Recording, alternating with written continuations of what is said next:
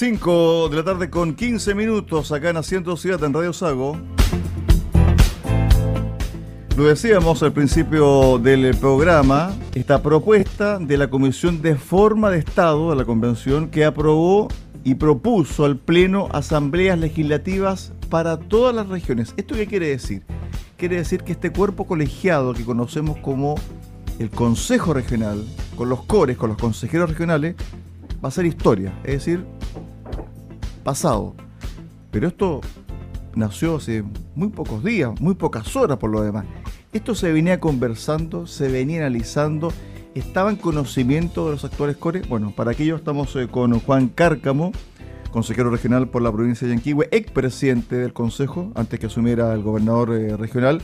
Y la pregunta ya está hecha, Juan. ¿Ustedes sabían de esta propuesta, de esta idea de hacer estas asambleas legislativas tipo Estado federado? Juan, ¿qué tal? Buenas tardes.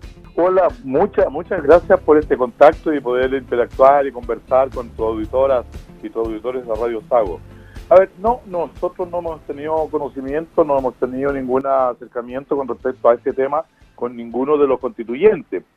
Eh, nosotros lo que aspiramos desde el punto de vista de, la pertinencia, de la práctica, de la realidad, de que ejercemos el cargo de consejeros regionales, tenemos una visión... Eh, eh, si bien es cierto, un, poco cercana al, tema legislativo, pero no constituirnos en, un país federado. Yo creo que este es un país unitario, descentralizado.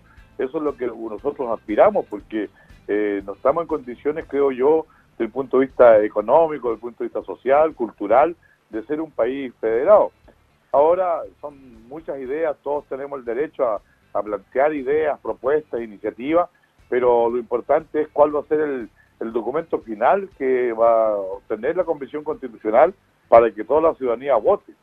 Yo creo distinto, yo creo que efectivamente puedo tener una, coincidencia en que efectivamente cuando uno, yo lo hablo por mi experiencia política, que del año 96 en adelante participé, he participado activamente de haber ejercido el cargo de alcalde, hoy eh, consejero regional, efectivamente uno se ve muy lejano eh, y la ciudadanía se ve muy lejana a, la iniciativa legislativa.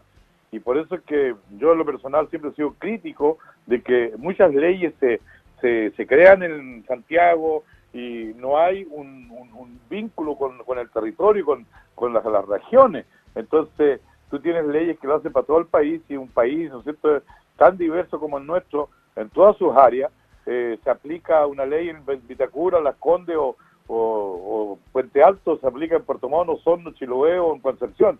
Entonces yo creo que sí yo estoy muy entusiasta con la idea de que el Consejo Regional eh, sea también un órgano propositivo legislativo, pero no tanto así como hacer una legislación eh, regional al nivel federativo, que, es muy distinto. Y además fortalecer las funciones del, del cargo, o sea, del Consejo Regional. A mí, a mí, a mí lo que va, mira, yo, la verdad que yo tengo una serie de confusiones o, preguntas o interrogantes, porque por un lado se pretende cierto sacarle poder al sistema presidencialista, más allá que sea el presidente de la República, que, haya más, que comparta más el poder absoluto que hoy día tiene el sistema presidencialista. Y por el otro lado, eh, se está que se quiere dejar al gobernador regional como un presidencialismo regional. Entonces yo de verdad que creo que la ciudadanía tiende a, estar muy muy muy confundida, muy muy alerta a lo que está sucediendo, porque acá de repente uno escucha a un constituyente decir una cosa, al otro otro, ¿entiendes? Entonces yo creo que es bueno eh, que se haya aprobado por 18 votos a 6, obviamente, esta, esta iniciativa, pero creo, creo que hay que consultarle a la gente. Juan, a ver, lo que dice parte de esta norma que aún no está en el borrador, eso hay que dejarlo muy claro. Esto es una propuesta que va a ir al Pleno y que el Pleno tiene que votarla y que tiene que sumar dos tercios de los 154 constituyentes. A ver, es un órgano de representación popular, colegiado, también van a estar las plurinaciones, autónomo y paritario, dotado de potestades legislativas, resolutivas y fiscalizadoras en el ámbito de sus competencias, en conformidad a la Constitución y las leyes. No se define o no se da a conocer cuántas personas, por ejemplo, van a conformar esta asamblea, dependiendo de la cantidad de habitantes que tiene la región o dependiendo de la cantidad de comunas que tiene la región. Eso no se sabe porque aparentemente hay un estatuto que después va a ir a un plebiscito y eso va a, a entonces cómo va a funcionar o no la asamblea en la región. Todo muy difuso, ¿ah? porque son ideas que son radicales, son cambios muy bruscos, pero que en el fondo, tal como tú lo dices, Juan, no se conocen de primera fuente o al detalle, o por lo menos en general, por parte de la comunidad, y ustedes se enteran por la prensa, tal como lo dice o lo dijo una expresidenta, ¿cierto?, de esta situación, Juan. O sea, yo creo que eh, hay que respetar las autonomías que tiene cada, cada entidad. Yo respeto absolutamente la Convención Constitucional. Yo soy respetuoso de, del Estado de Derecho. Yo creo que el Poder Judicial, el Poder Ejecutivo, el Poder Legislativo, hoy día eventualmente tenemos, ¿no cierto?, hasta julio esta, esta convención, eh, y nosotros los gobiernos regionales que estamos caminando eh, arduamente y con mucho esfuerzo y con mucha lucha con el nivel central para descentralizar el país y en ese sentido, ¿no es cierto?, darle mayores poderes a las comunas, a los municipios. Un país eh, como el cual tenemos hoy día no puede seguir, estamos de acuerdo. Pero cuando yo quiero generar una norma estable en la Carta Magna, eh, yo creo que lo mínimo que uno tiene que hacer es conversar con los protagonistas que están en el desarrollo de la región. O sea, yo conozco mi territorio, conozco mi provincia completa de la región de la provincia de Enquihue, como también la, mi hermosa región de los lagos. Yo vengo volviendo de Castro, de Chiloé, tuvimos una reunión sobre la estrategia de desarrollo regional, sobre el programa de ordenamiento territorial, con funcionarios municipales, con dirigentes sociales. Entonces nosotros estamos recogiendo la comunidad. Entonces, a mí me da la sensación de que eh, hay uno siente que como que la convención eh, se está ideologizando porque no, no está siendo parte de toda la diversidad. Y recuerda que el plebiscito de salida es un voto obligatorio donde se vamos a votar todas y todos. Es decir, la Carta Magna tiene que interpretar a una gran mayoría para que quedemos contentos. Entonces, estos cambios tan radicales, como que alguien está, está, hecho dueño de la verdad, a mí me preocupa el comportamiento que podamos tener en el futuro, me preocupa cómo vamos a llegar a acuerdos. Yo creo que una de las grandes cosas que exige un sistema democrático es el, conversatorio, el llegar a acuerdos y no que uno imponga al otro lo que piensa. Yo creo que eso es consensuar. Yo creo que necesitamos vivir en un país donde todos, nadie sobre, y que la idea del otro no sea mala porque piensa distinto a mí, sino que todas las ideas son buenas y nadie tiene la verdad absoluta. A ver, fíjate que aquí también hay otra norma que se aprobó y tiene que ver con el Estado de Chile. La Comisión de Forma de Estado también aprobó en general que Chile será un estadio regional, un Estado regional y consagra el concepto de maritorio. Dice lo siguiente, es un Estado regional conformado por entidades territoriales autónomas en un marco de equidad entre todas ellas, preservando la unidad e integridad del Estado. Yo no sé si este tipo de, ideas son plausibles cuando no todas las regiones están en un mismo nivel de ingreso o de desarrollo económico. Por ejemplo, en nuestra, nuestra zona, la región de los lagos, se exporta, por ejemplo, salmones, 5.300 millones de dólares. El segundo producto después del cobre más exportado del país. Allí estuve en el lanzamiento del programa o del plan para incorporar al mejillón chileno, el chorito, ¿cierto?, en la mesa del, del chileno. Chile es el principal exportador de chorito en el mundo. 250 millones de dólares. Casi el 100% de la exportación es de la región de los lagos. Yo me pregunto, la región de Aysén, el Maule, la región de los ríos, Ñuble, ¿están a la par con la región de los lagos? Creo que no. Yo creo que tampoco, yo creo que por eso es que necesitamos tener un Estado unitario, un Estado unitario descentralizado. Si aquí el tema, el tema de los gobiernos regionales, del Estado regional, me parece bien el concepto, utilizarlo para que nuestras decisiones sean vinculantes. Pero aquí tiene que haber un Estado unitario donde la distribución de los ingresos sea equitativo para todo el país. Es decir, una región, pues entonces, imagínate qué pasaría con la región metropolitana con los mayores ingresos que tienen las comunas más ricas de Chile. O sea, quedaría la, cuántas regiones, cuántas comunas quedarían sin plata, sin recursos. Entonces aquí eh, yo creo que se está eh, no evaluando, analizando en profundidad de cuáles son los ingresos. Si tú, para que tú puedas hacer inversión pública, para que tú puedas hacer un Estado de que atienda las necesidades de su población, necesitáis recursos, necesitáis ingresos.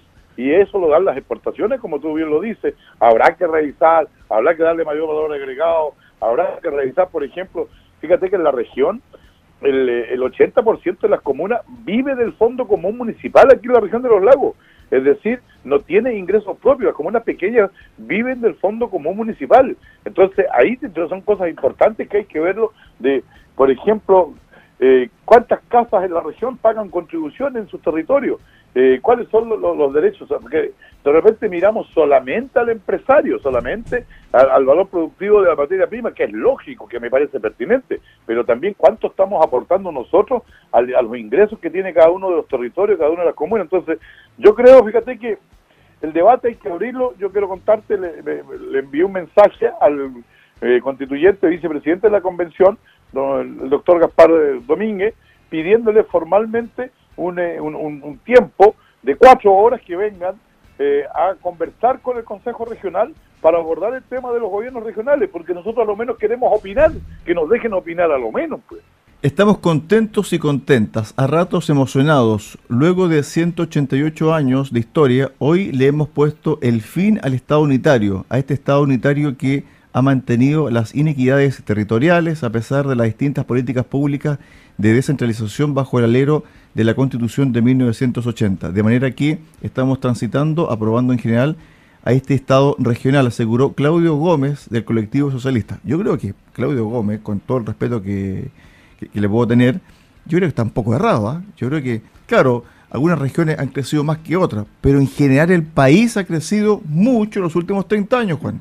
Por supuesto, y yo, yo, yo, yo igual eh, soy partidario de esto. obviamente que las brechas que hoy día tenemos son reales, son concretas, pero no me digan que no hemos hecho nada. Es decir, yo tuve el honor de ser alcalde de Maullín durante 16 años y cuando llegué el año 96, eh, el 80% de las casas del mundo rural no tenía luz. Tengo el honor de decir que al 2012 dejamos el 95% de las viviendas con luz, con camino. Es decir, cuando decían que 30 años perdidos, a mí me parecía que era una arrogancia tremenda. Y ahora que bueno, viene el, presidente Boric y yo espero, ¿cierto? Efectivamente que ellos hagan el triple que hemos hecho nosotros durante estos tiempos de gobierno, porque es fácil criticar, pero muy difícil gobernar. Juan, Chiloé región, a propósito de descentralización, ¿lo ves factible o no?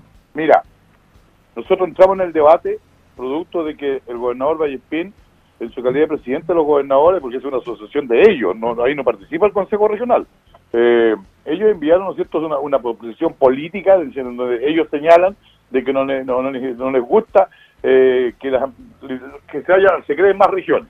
Pero nosotros dijimos, no, yo creo que no es bueno a priori oponerse a una tremenda demanda histórica de Chiloé de ser región y entremos en el debate, veamos cuáles son eh, las, las oportunidades, cuáles son las debilidades, eh, qué es lo que, porque ¿cuál es el problema que tenemos hoy día? Que el Estado llega tarde en los gente, que el Estado, ¿no es cierto?, no está atendiendo adecuadamente las, las necesidades y las demandas de la comunidad.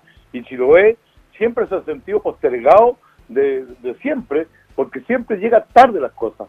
Entonces, yo creo que es una demanda histórica y que si amerita del punto de vista técnico, del punto de vista geográfico, del punto de vista financiero, y si la región, ¿no es cierto? O sea, si Chiloé tiene esa sustentabilidad, ¿por qué no, por qué no ser región ellos? Pero yo no diría oponerme a priori a decir, no, Chiloé no puede ser región. Yo creo que eso es una irresponsabilidad decirlo. Primero hay que evaluar, analizar todas las propuestas que nazcan, porque además es un sentir. Es decir, imagínate que nosotros hoy día estuvimos discutiendo el programa de ordenamiento territorial, el PROT. Eso viene a ordenar porque Aquí el país es centralista y tú sabes que el Ceremi de Vivienda no conversa con el Ceremi de, Obras Públicas, el Ceremi de Obras Públicas no conversa con el Ceremi de, Salud, de Educación, no hay una articulación, no hay una coordinación, cada uno tiene su jefe en Santiago y ellos obedecen a los jefes de Santiago, más aún, eh, yo soy testigo de los años 90, algunos Ceremi editores regionales obedecen al amigo parlamentario, al que le buscó la pega, al que le buscó que lo nombren. Entonces, aquí hay distorsiones del sistema democrático que tenemos que corregir. De eso me preocuparía yo, de que ni un parlamentario intervenga en nombramiento de cargos públicos, porque el parlamentario está para hacer las leyes, para hacer buenas leyes para la ciudadanía, no para andar buscando cupos de poder, para después, ¿no es cierto?, en la semana distrital eh, inaugura los, todos los proyectos porque tiene que estar el diputado, tiene que estar el senador. A mí me parece que esas prácticas son las que han dañado eh, la imagen y la labor de la política y de los políticos. Estuvimos eh, con eh, Juan Cárcamo, consejero regional por Yanquihue, expresidente del Consejo Regional acá en la región de los lagos, a raíz de esta propuesta, ¿cierto?, de formar, de crear asambleas regionales, mini parlamentos en la próxima constitución. Es una idea que fue aprobada en general, todavía falta mucho camino por recorrer y tal como lo dice don Juan Cárcamo, es de esperar que los convencionales de la zona lleguen acá a la región estos próximos días y le expliquen al Consejo Regional de qué se trata esta idea, porque los consejeros no tenían idea sobre esta propuesta que nació en la convención. Gracias Juan, éxito y estamos en contacto. Muchas gracias por este contacto y yo creo que hay que seguir trabajando en torno, ¿no es cierto?, a derrotar las brechas y las necesidades de la gente. Yo creo que ese es el tema principal, el bien común. Un abrazo. buenas tardes, chao, chao.